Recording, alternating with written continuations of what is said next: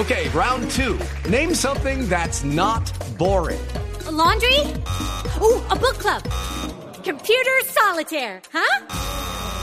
Ah, sorry, we were looking for Chumba Casino. That's right. ChumbaCasino.com has over 100 casino style games. Join today and play for free for your chance to redeem some serious prizes. ChumbaCasino.com. No purchase necessary. Full prohibited by law. 18 plus terms and conditions apply. See website for details. Una señal que se enlaza. Regiones conectadas a través de un dial. A partir de este momento, Oscar Montes, Ana Cristina Restrepo, Hugo Mario Palomar, Valeria Santos, Gonzalo Lázari y Camila Zuluaga analizan y debaten el tema del día. El tema del día. Colombia está al aire. Son las 12 del día, 19 minutos. A ustedes, gracias por seguir conectados con nosotros aquí en Mañanas Blue. Vamos hasta la una de la tarde. Les habíamos anunciado desde muy temprano que íbamos a estar en comunicación el día de hoy con el exfiscal Eduardo Montealegre. Y es que se ha vuelto a hablar del exfiscal Eduardo Montealegre por cuenta del famoso hacker Sepúlveda, que se le conoce así, porque el señor Sepúlveda dijo que había sido obligado a declarar en contra del expresidente Álvaro Uribe.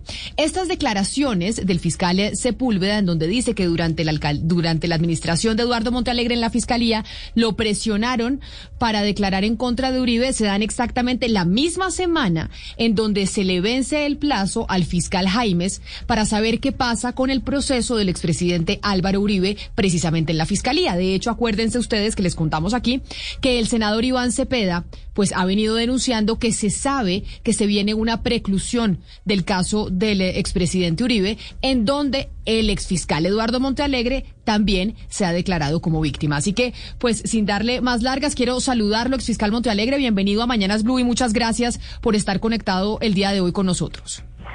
Camila, muy buenos, muy buenas tardes. Lo mismo a los integrantes de la mesa y a los oyentes de Blue Radio. Gracias por la invitación. Usted ha dicho, doctor Montealegre, que va a denunciar al eh, hacker Sepúlveda por haber dicho mentiras de lo que sucedió durante su administración, en donde se le presionó, dice él, para declarar en contra del expresidente Álvaro Uribe. ¿Qué pruebas se pueden tener en ese caso? ¿O terminaremos con la palabra del uno contra el otro?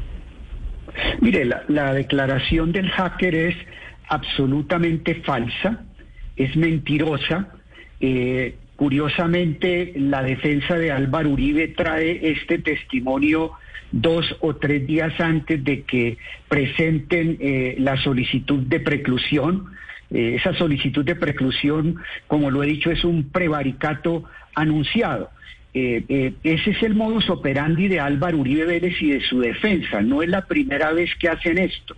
Recordemos que uno de los eh, elementos o uno de los medios de prueba que tuvo la Corte Suprema de Justicia para decretar la detención de Álvaro Uribe Vélez fue su modus operandi. El modus operandi es como lo constató la Corte con muchas evidencias que están en el proceso, en este proceso donde se va a solicitar la preclusión, consiste en traer eh, testigos falsos al proceso, eh, testigos que no tienen ninguna confiabilidad, incurrir en fraudes procesales, intimidación de testigos, amenazas de testigos. El modus operandi que ha tenido Álvaro Uribe durante más de 20 años en el ejercicio del poder y pues esta es uno más, una pieza más de, de ese proceso que ellos, esos mecanismos que siempre han utilizado, que es deslegitimar testigos, deslegitimar víctimas y deslegitimar a la justicia. O sea, lo que usted lo que está diciendo es que, es que la estrategia de la defensa del expresidente Álvaro Uribe es precisamente torcer el testimonio del hacker Sepúlveda. Usted dice, este señor Sepúlveda está ahora diciendo que nosotros lo presionamos para declarar en contra nuestra como una estrategia dentro del proceso, porque eso es muy delicado. Estaría usted acusando a los abogados del expresidente Uribe de torcer testigos, en este caso adicional no me cabe la menor duda. Es que el, lo precisamente Álvaro Uribe está siendo procesado en este momento eh, es por falso testimonio y fraude procesal, porque está plenamente probado que Álvaro Uribe y algunos abogados que integraban su grupo de defensa incurrieron en, fraude procesal, en falso testimonio, eh, tergiversaron testigos, manipularon testigos. Entonces, en este mismo caso hay evidencia de ese modus operandi y la Corte eh, Suprema de Justicia constató que en muchos casos anteriores también Álvaro Uribe ha hecho lo mismo. Además de este caso, yo también puedo mencionar clara y específicamente el tema de los doce apóstoles. En el tema de los doce apóstoles, eh, la defensa de Álvaro Uribe eh, que está integrada también por Jaime Granados, y en general la defensa que ha tenido eh, el caballista Santiago Uribe ha sido la de intimidar testigos, amenazar testigos.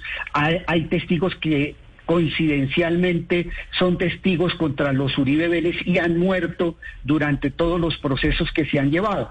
a mí no me cabe la menor duda que este es el modus operandi, es un modus operandi que no lo digo yo, ya lo dijo la Corte Suprema eh, de Justicia.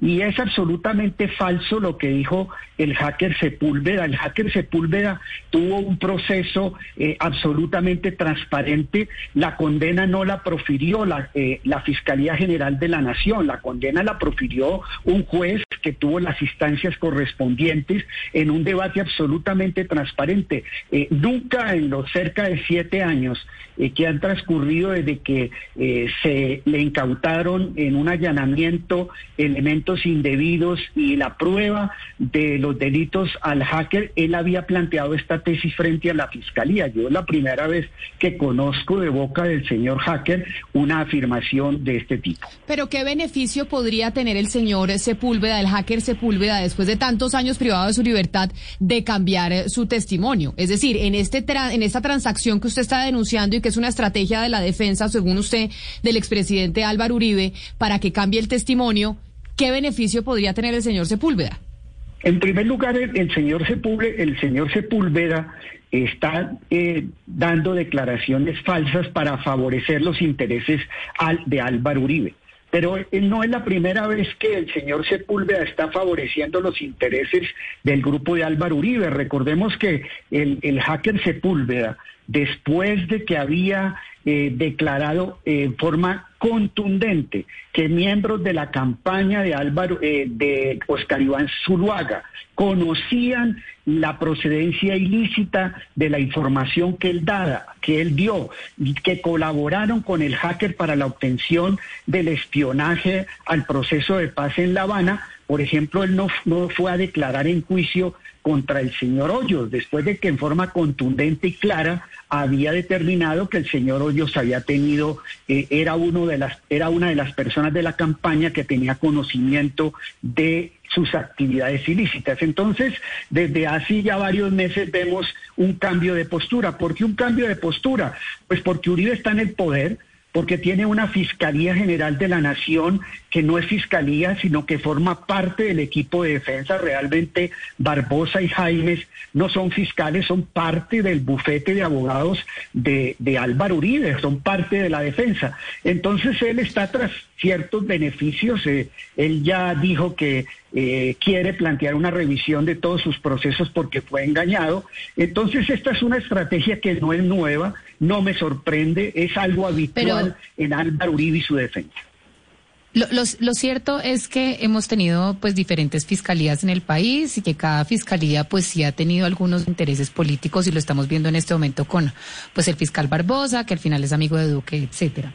Pero cuando uno habla de este caso en específico, por esos intereses políticos o afinidades políticas de ciertos fiscales, usted con el proceso de paz, con el gobierno de Santos, en este momento Barbosa, con el gobierno de Uribe, pues toda esta clase de casos empiezan a cambiar y empezamos a ver diferentes testimonios, etcétera. Yo quiero preguntarle específicamente por el caso del, hacker, porque el señor Quintana, que era en ese momento pues el exdirector, pues el director del CTI, sí dijo que desde la dirección inteligencia, que es parte del gobierno Santos, le habían mandado, digamos, la información y que además habían reunido el señor Echandía y el señor Quintana en una casa, digamos, antes de empezar toda esta investigación y antes de hacer el llamado ante la Corte Suprema de Justicia. ¿A usted no le parece por lo menos sospechoso o raro que eh, el CTI esté hablando, digamos, tan de cerca con, con eh, la Dirección Nacional de Inteligencia? No, no, Valeria, eso, eso era muy usual eh, y realmente quien habló con la dirección de inteligencia y con el almirante Chaldía fui yo. Esa información me la entregó a mí el almirante Chandía. El, almirante Chandía me dijo, eh, tenemos unos elementos de inteligencia que apuntan a que en, un determinado sitio, en un determinado lugar, es probable, es posible que estén haciendo interceptaciones ilegales. Eh, y no era la primera vez que el almirante Chandía me daba mi información de inteligencia. Eh, yo tuve un contacto permanente con el almirante, no solamente en este caso, sino en muchos otros casos que tienen que ver eh, con la seguridad del Estado. Es que eh, no se olviden que el fiscal general es es postulado por el presidente y que tiene una labor de, coordinación armónica en temas de seguridad pública con la presidencia de la República y los órganos de inteligencia. Y así como la tuve con el almirante Chandía, la tuve con el ministro de Defensa, con el director de inteligencia de la policía, con, con todos los órganos. Entonces, esa información... Pero, pero lo grave aquí... Ex fiscal, es que pues si hay acusaciones de que la Dirección Nacional de Inteligencia pues estaba infiltrando la, la campaña del doctor Zuluaga. Y eso es lo que eso pues, Valeria, eso, ese, ese fue el manto de mentira y de duda eh, que tejió en ese momento Álvaro Uribe y la campaña de, de Zuluaga. Yo recibí los mensajes, eh, eh, los datos de inteligencia y obviamente nosotros no íbamos a proceder a realizar un allanamiento en unas instalaciones sin verificar previamente si tenían o no algún fundamento o alguna evidencia probatoria que la respaldara. Una vez nos entregaron los informes de inteligencia, y nos comunicamos, yo me comuniqué inmediatamente con el CTI, con el director en esa época, el doctor Quintana, muy cerca ahora a Álvaro Uribe Vélez, eh, muy cercano a Álvaro Uribe Vélez en este momento, y le conté, y ellos eh, con los protocolos legales verificaron que sí, que había mérito para hacer ese y efectivamente eh, el señor, eh, el hacker fue encontrado en flagrancia con, uno, con unos aparatos prohibidos, con evidencias que mostraban claramente que estaba haciendo interceptaciones indebidas y que estaba interceptando ilegalmente a los negociadores en La Habana. Eh, entonces, el, el, uribismo se inventó el cuento de que habían sido, que esto había sido Santos el que había infiltrado la campaña de Zuluaga, falso. Cuando nosotros eh, eh, llegamos a hacer el allanamiento, encontramos evidencia muy claras de las actividades ilegales del hacker. Es que esa condena contra el hacker no se produjo solamente por su confesión. Eh, esa confesión estuvo eh, respaldada por muchos medios probatorios, gran cantidad de evidencias que se llevaron a los procesos que fueron declaradas legalmente obtenidas por parte de los jueces de garantía, por los jueces del conocimiento. Entonces eso fue un cuentazo que se inventó la campaña de Duque para desviar el debate. ¿Y cuál es el debate? Que quedaba absolutamente claro que en la campaña de Oscar Iván Zuluaga, eh, próximo candidato a la presidencia de la República, en connivencia con Álvaro Uribe, existía una clara política para dinamitar el proceso de paz, para hacer trizas el proceso de paz. ¿Y quiénes hacían parte de esa campaña? Eh, de esa campaña hacían parte miembros de la inteligencia del Estado, como fueron las personas eh, eh, que integraban la inteligencia del grupo Andrómeda, que era inteligencia del Estado, que estaba espiando ilegalmente a los negociadores de la paz. Entonces, aquí había un entramado paraestatal de miembros de la inteligencia que interceptaban ilegalmente y parte de esas eh, interceptaciones ilegales delictivas, esa información que hizo Andrómeda, fue a parar a Álvaro Uribe Vélez. A mí no me queda absolutamente ninguna duda de que existía una clara connivencia y relación entre Andrómeda, el hacker Sepúlveda y Álvaro Uribe y miembros de la campaña de Oscar Iván Zuluaga. Es, absolutamente probado en los procesos esa situación, eh, eh, Valeria. Ex fiscal Montealegre, pero mire, usted dice que la fiscalía de Barbosa y el señor Jaime es básicamente hacen parte del bufete de abogados del expresidente Álvaro Uribe y que además hacen parte de la defensa, más o menos deslegitimando el proceso que esté llevando la fiscalía en el caso del expresidente. Pero cuando usted estaba en la fiscalía, al mando de esa entidad, le decían y le hacían una acusación muy similar. Le decían, usted está atacando al hacker, usted está atacando la campaña de Oscar Iván Zuluaga porque usted quiere que se relija Juan Manuel Santos y está haciendo como abogado de la campaña del, del expresidente. Santos. Entonces, sí queda la población, sí queda la ciudadanía como una especie de incertidumbre frente a que dependiendo quién está en el poder y dependiendo quién es el que ataca, pues la fiscalía pareciera que se usara para manejar intereses políticos y no realmente para hacer justicia. Mire, Camila, hay, existe una gran diferencia entre el prevaricato anunciado de Jaimes eh, frente a Álvaro Uribe y el caso del hacker. El caso del hacker eh, se dio el allanamiento eh, en época de la campaña electoral. Y en ese momento se da el allanamiento porque estábamos en ese momento en las negociaciones del proceso de paz. Y resulta que a diferencia de lo que sucede en este momento con la preclusión de Álvaro Uribe, en ese momento existía prueba contundente que demostraban la responsabilidad del hacker Sepúlveda. Es que reitero, el hacker no solamente confesó, sino que es que en el allanamiento se, encontraron innumerables medios de prueba que demostraron que el hacker estaba interceptando ilegalmente a los negociadores de paz. Pero además eh, eh, se demostró claramente que el hacker no actuaba solo, se demostró claramente que el hacker actuaba en coordinación con un grupo de inteligencia que realizaba actividades ilegales desde, lo, desde la plataforma Andrómeda, que fue como se llamó el caso de las interceptaciones ilegales de la inteligencia de miembros de la fuerza pública a, los negociadores eh, de, la Habana, de La Habana. ¿Y qué pasó? Que todo lo que yo, eh, los allanamientos y las acusaciones todas, absolutamente todas fueron respaldadas por la justicia colombiana. Yo no dicté los fallos, ni en el caso del hacker ni en el caso Andrómeda. ¿Sí? Doctor Montalegre, eh, eh, precisamente lo que usted señala hoy al actual fiscal Barbosa de haber politizado la fiscalía, en su momento lo, dijeron de usted, de que usted también había politizado la fiscalía. Pero yo quiero referirme, porque usted aquí lo ha nombrado, al almirante de Chandía el papel que, jugó el almirante Chandía en todo este escándalo de, del hacker Sepúlveda, exactamente cuál fue. Porque, porque llama la atención que el almirante Chandía aparece cuando usted lo menciona, pero desaparece en toda la investigación. ¿De qué tipo de pruebas estamos hablando cuando usted dice que recibió información y que recibió pruebas del almirante Chandía, doctor Montealegre? Mire, es, es absolutamente claro que los organismos de inteligencia eh, eh, trabajan con fuentes. Eh, ellos están autorizados para escuchar fuentes. Eso no es eso no es absolutamente ilegal. Hay una ley de inteligencia que rige las actividades del Estado, una ley de inteligencia eh, que aplicó en forma ortodoxa y transparente el almirante Chandía. El almirante Chandía nunca ha sido cuestionado, ni investigado, ni procesado porque durante su gestión haya cometido actividades indebidas. Todo lo que el general almirante hizo, eh, y lo muestran, que él no tiene investigaciones, ni ha sido condenado ni cuestionado por su actuación, todo fue transparente.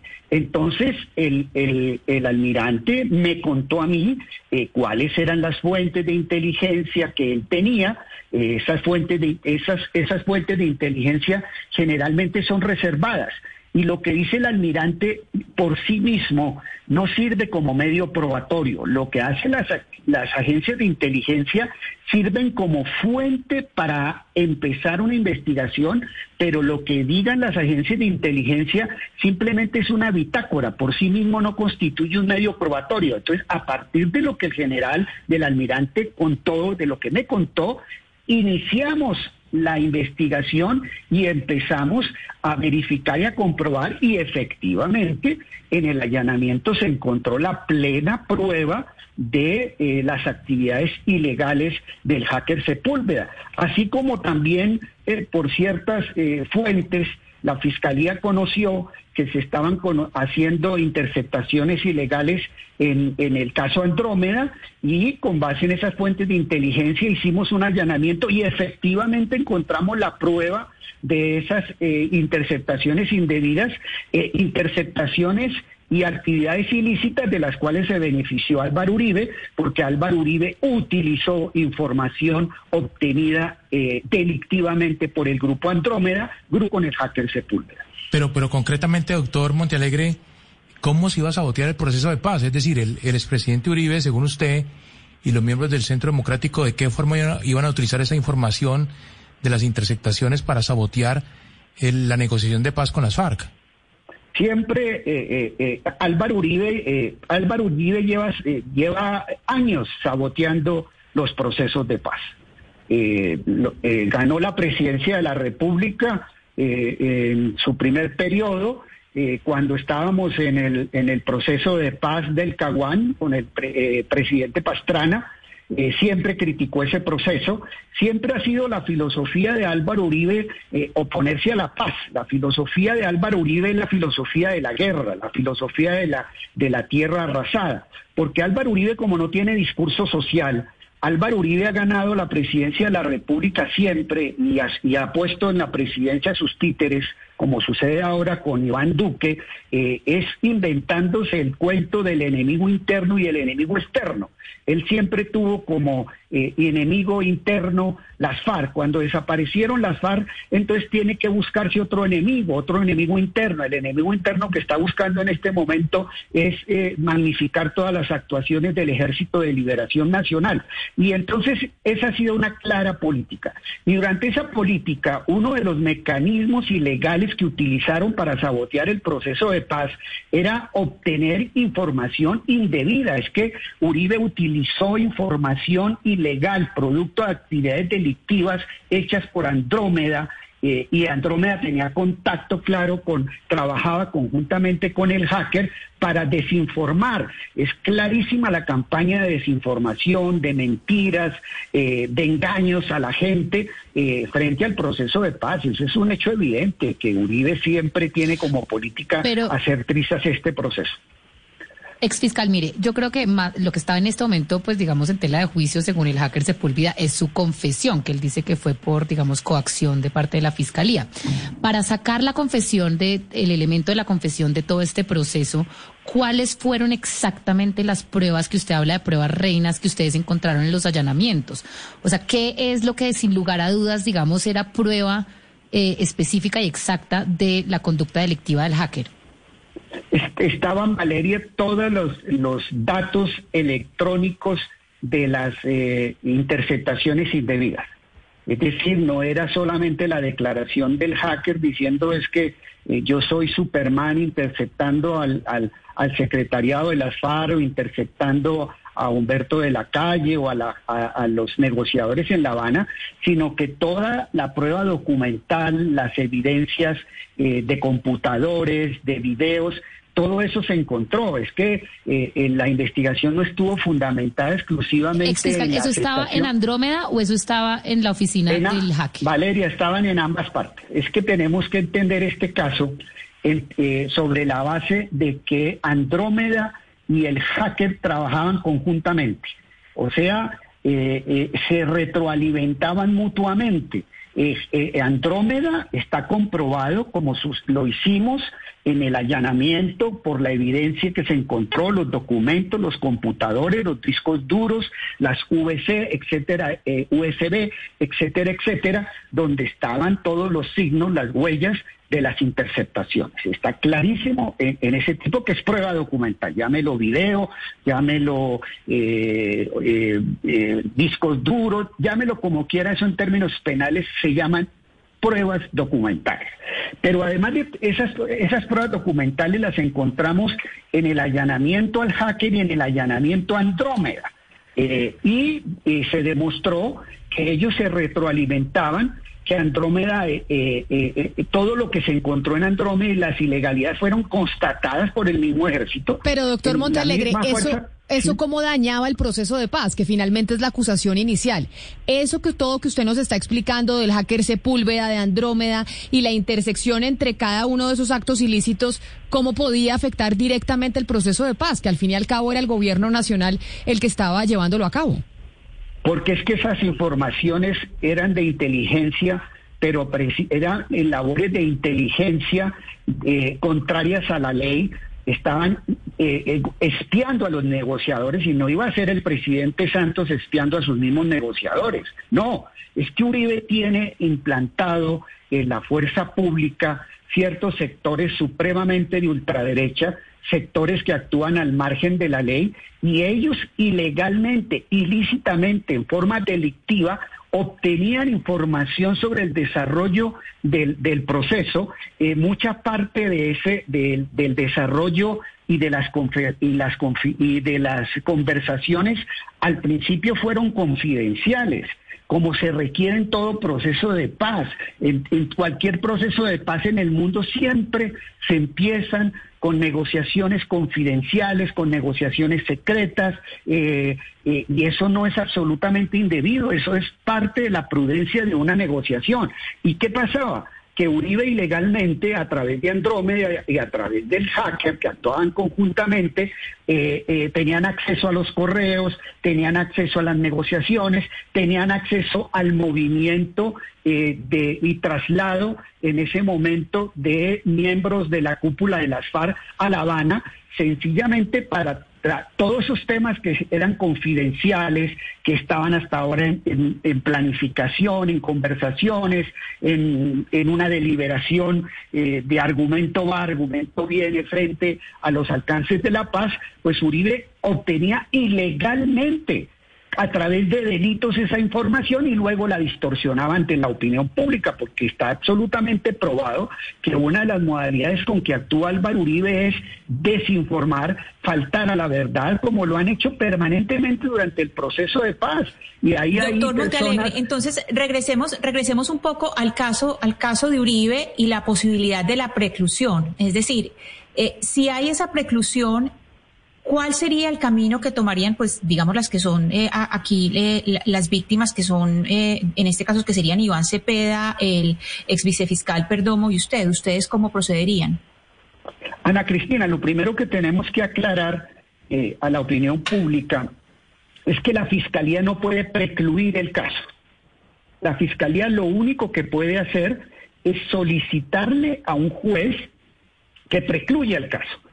Entonces esta decisión afortunadamente no la toma la, Fiscalía General de la Nación. La decisión de preclusión la va a tomar un juez. Consideramos que existen pruebas evidentes, que está plenamente demostrada la responsabilidad de Álvaro Uribe en, los falsos, en, en el soborno a testigos y en el fraude procesal. Yo no, no veo eh, que un juez de la República vaya a precluir este caso. Eh, eh, cualquier decisión que tome este juez, sea aceptando la preclusión, que no creo que lo vaya a hacer, eh, o negándola, va a tener un recurso de apelación ante el Tribunal de Bogotá.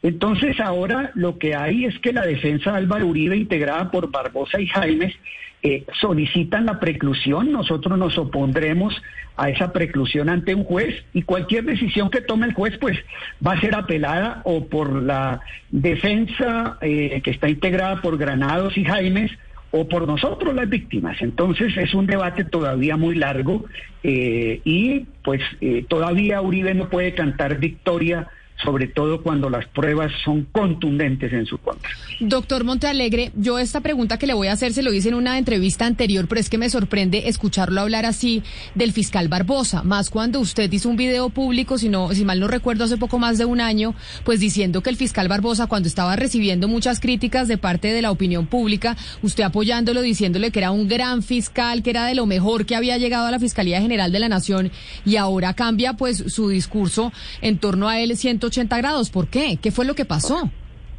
Eh, Camila, es verdad, cuando eh, Barbosa llegó a la fiscalía, llegó precedido de una muy buena hoja de vida. y llegó precedido sobre todo de una política que a mí me pareció correcta. Y la política con que él llegó fue una política de no hacer trizas el proceso de paz, de no hacer lo que hizo Néstor Humberto Martínez, de tratar de bombardear desde adentro, de convertirse en el, caballo de Troya del proceso de paz. Barbosa hasta ahora no ha dado ese paso y también eh, planteó una política importante garantista, eh, sobre todo en temas de privación de la libertad, y por eso en su momento yo avalé y eh, respaldé, si así se puede llamar, porque una persona tan importante como él, que es el mejor fiscal de la historia, no necesita respaldo de nadie, eh, consideré que era un fiscal que podía tener, podía hacer muy buenas cosas para la fiscalía, pero las circunstancias cambiaron. Es que yo no, yo no he cambiado de opinión. Lo que cambiaron, lo que cambiaron fueron las circunstancias y las circunstancias cambiaron radicalmente. Y entonces eh, Barbosa, que entró a la fiscalía eh, disfrazado de demócrata, pues mostró posteriormente su verdadero talante. ¿Y cuál es su verdadero talante?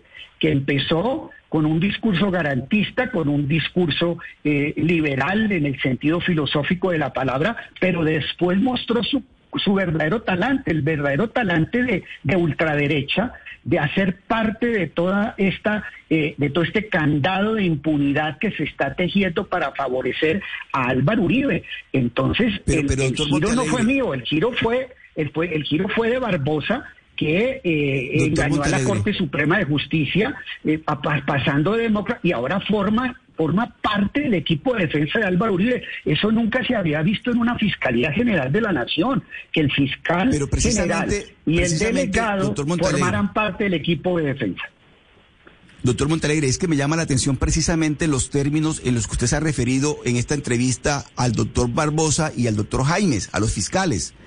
Es decir, decir que ellos hacen parte del mismo equipo del doctor Granados, siendo ellos fiscales, ¿usted no cree que después de haber sido usted fiscal general de la nación, eh, eh, referirse en estos términos a, a estas personas es por lo menos desobligante? Desobligante la conducta de ellos, Oscar. Desobligante es que ellos no están faltando a la ética y a la corrección en el ejercicio de la función. Es que yo no, no, no digo que ellos forman parte del equipo de defensa de Granados y del Ubérrimo por hacer retórica, es que los hechos demuestran eso. Miren ustedes que eh, eh, todas las posturas que ha tomado el fiscal Jaimes en coordinación con Barbosa son posturas que coinciden exactamente con las posiciones de la defensa. Yo, yo lo dije en la audiencia, en la audiencia eh, donde se iba a definir la libertad de Álvaro Uribe. Aquí lo que estamos viendo es una sinfonía claramente orquestada desde el ubérrimo y de la cual forman parte, además de Álvaro Uribe y su defensa, el presidente de la República y la Fiscalía General de la Nación. ¿Cómo así que las posiciones del presidente de la República, eh, donde ha ingerido indebidamente, interferido indebidamente en este proceso de Álvaro Uribe, eh, con posturas concretas, específicamente sean las mismas posturas de la Fiscalía y la Defensa. Eso no son coincidencias. Es que eh, los hechos indican que Uribe renuncia a la Corte Suprema de al fuero ante la Corte Suprema de Justicia para hacerle un fraude a la Constitución porque sabía que llegando a la Fiscalía General de la Nación con todos sus procesos, allí iba a existir una operación candado de impunidad para que no avancen los procesos contra Álvaro Uribe y todos los crímenes que ha cometido durante más de 20 años queden en la impunidad y van a quedar en la impunidad durante la administración de Barbosa. Exfiscal Montealegre, esto que usted está diciendo, pues lo dicen otras personas que piensan exactamente lo mismo que usted, adicionando que las actuaciones de la Fiscalía esta semana con el caso de Brecht, con el caso del hacker Sepúlveda, con el caso del eh, gobernador del departamento de Antioquia, Aníbal Gaviria, hacen parte como una especie de cortina de humo para tapar lo que se viene anunciando, que es la preclusión del caso de Álvaro Uribe. Si eso es así, si esa tesis que plantea plantean muchos, es así. Quiere decir, usted que estuvo ahí como fiscal de general de la Nación, que la fiscalía se puede usar de esa manera y que aquí en este país los colombianos no tienen garantía de absolutamente nada porque quien esté a la cabeza de esa entidad puede utilizarla a su antojo y montar cortinas de humo con casos para tapar otros? Así es. Eh, desafortunadamente, la Fiscalía de Barbosa, que como les digo, empezó como un, una oveja, eh, eh, pero realmente es un, lobo de la ultraderecha con, con, su, con, la misma ideología, con la misma eh, política y, está absolutamente desbordado. Está como, como, como tiene la protección de todo el uribismo, como tiene la protección de muchos medios de comunicación que ya están empilando todas sus baterías para proteger eh, a Álvaro Uribe y para que existan pactos de silencio que impidan eh, que se llegue a la verdad y se establezcan responsabilidades contra Álvaro Uribe Vélez. Pero es que mire lo que está pasando en la Fiscalía en este momento con las cortinas de humo, como muy bien lo dice eh, Camila Zuluaga. están avanzando en el caso de Odebrecht. Muy bien que avancen en el caso de Odebrecht, pero ¿por qué no han investigado la financiación ilegal de la campaña de Oscar Iván Zuluaga, producto claro, de pero, Odebrecht? Pero, doctor Montealegre, si usted me dice que es cierto lo que yo estoy diciendo, entonces sí le queda a la gente pues muy difícil creer que eso lo hacía la Fiscalía de Barbosa y cuando usted estaba en la Fiscalía eso no lo hacía. Y sobre todo, hablando usted tan fuertemente en contra del expresidente Álvaro Uribe, que mucha gente lo escuchará y dicen, pues entonces Montealegre cuando estaba de fiscal, básicamente lo que hacía desde la fiscalía también era activismo político porque su antiuribismo es completamente marcado. O sea, lo que yo le quiero decir es que eso que usted está diciendo de Barbosa perfectamente se le podrían estar aplicando a usted. Mire, María Camila, a, mí podrán criticarme por mis posiciones ideológicas. Y mi posición ideológica eh, fue muy clara eh, durante mi administración y fue la defensa del proceso de paz. Una, una posición eh, que no solamente la tomé eh, siendo fiscal general de la nación, es que la memoria eh, de algunos colombianos a veces es muy frágil. Yo vengo apoyando los procesos de paz desde la época del presidente Andrés Pastrana. en esa época, en ese, en ese proceso de paz de Andrés Pastrana, quien a mí me correspondió como magistrado de la Corte Constitucional declarar la constitucionalidad de las negociaciones de Andrés Pastrana en el Caguán. Entonces yo no soy un advenedizo eh, en materia de posturas ideológicas frente a la paz, lo vengo haciendo desde que era magistrado de la Corte Constitucional en el proceso de paz del Caguán. Entonces, eh, esas posturas mías eh, frente al proceso de paz fueron muy claras y, fueron abiertas ante el país. Yo no las oculté, eh, las tengo antes de ser fiscal general de la nación y las sigo manteniendo después de que ser fiscal. Si eso llama a usted politización, pues me parece eh, incorrectamente denominar, denominar politización una postura absolutamente legítima. De otra parte, ¿cuáles fueron mis desvíos como fiscal general de la nación? Eh, impulsar y lograr condenas en el caso de las chuzadas del DAS. Eso fue un desvío de mi administración cuando la, después de las investigaciones que yo hice, la Corte Suprema de Justicia condenó a María del Pilar Hurtado por las chuzadas del DAS. Eso es un desvío eh, y una politización. Politización de la justicia cuando las, las acusaciones que hice contra Bernardo Moreno eh, también por actuaciones indebidas fueron respaldadas por la Corte Suprema de Justicia. También las acusaciones eh, que hice contra el entorno de Álvaro Uribe por seguimientos ilegales, por graves violaciones a los derechos humanos, todas mis investigaciones fueron respaldadas por la Corte Suprema de Justicia. Entonces, eh, ellos inventaron el cuentazo de la persecución. Pero si algo está quedando claro en esta entrevista, y creo que con las últimas actuaciones, pues de es que la fiscalía es un ente muy frágil que se puede politizar. Yo para terminar quiero preguntarle a usted como víctima del proceso de Álvaro Uribe Vélez si afortunadamente pues digamos que esta decisión que tome la fiscalía se va a un control de un juez. Si mañana se decide precluir y un juez de la República independiente de la fiscalía acepta la preclusión, ¿ustedes van a aceptar que la justicia sí funciona y que hay que respetar, digamos, la decisión de los jueces o van a seguir insistiendo en que el proceso está politizado? Si, si el juez, hipotéticamente, que no creo, que precluye, pues interpondremos un recurso de apelación ante el, Tribunal de Bogotá y será la justicia la que decide y siempre eh, eh, hemos respetado las decisiones de la justicia.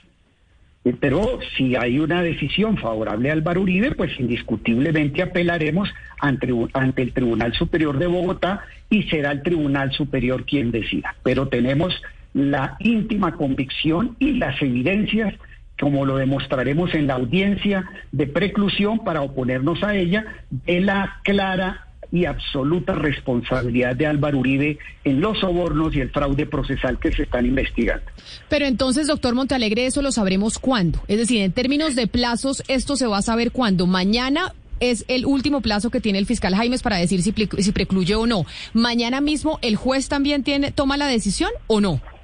No, Camila, porque mañana, eh, mañana se presenta eh, la solicitud de preclusión. Mañana se da inicio al prevaricato por parte de Gabriel Jaimes y ahí eh, se fija una audiencia una audiencia eh, pública, una audiencia preliminar para decidir la preclusión, pero no va a ser mañana mismo. Mañana es posible que una vez que se presente la eh, prevaricadora solicitud de preclusión, eh, se fijará una fecha por parte de las autoridades administrativas y yo creo que en el transcurso de una o dos semanas estaremos haciendo la audiencia. Yo creo que mínimo va a transcurrir cinco o seis días para que se inicie esa audiencia. Mañana no habrá decisión, mañana se inicia y se expresa y queda explícito el prevaricato de la Fiscalía. Ya después la audiencia demora un poco en su realización, Camila. Pues doctor Eduardo Montalegre, ex fiscal general de la Nación, víctima en el proceso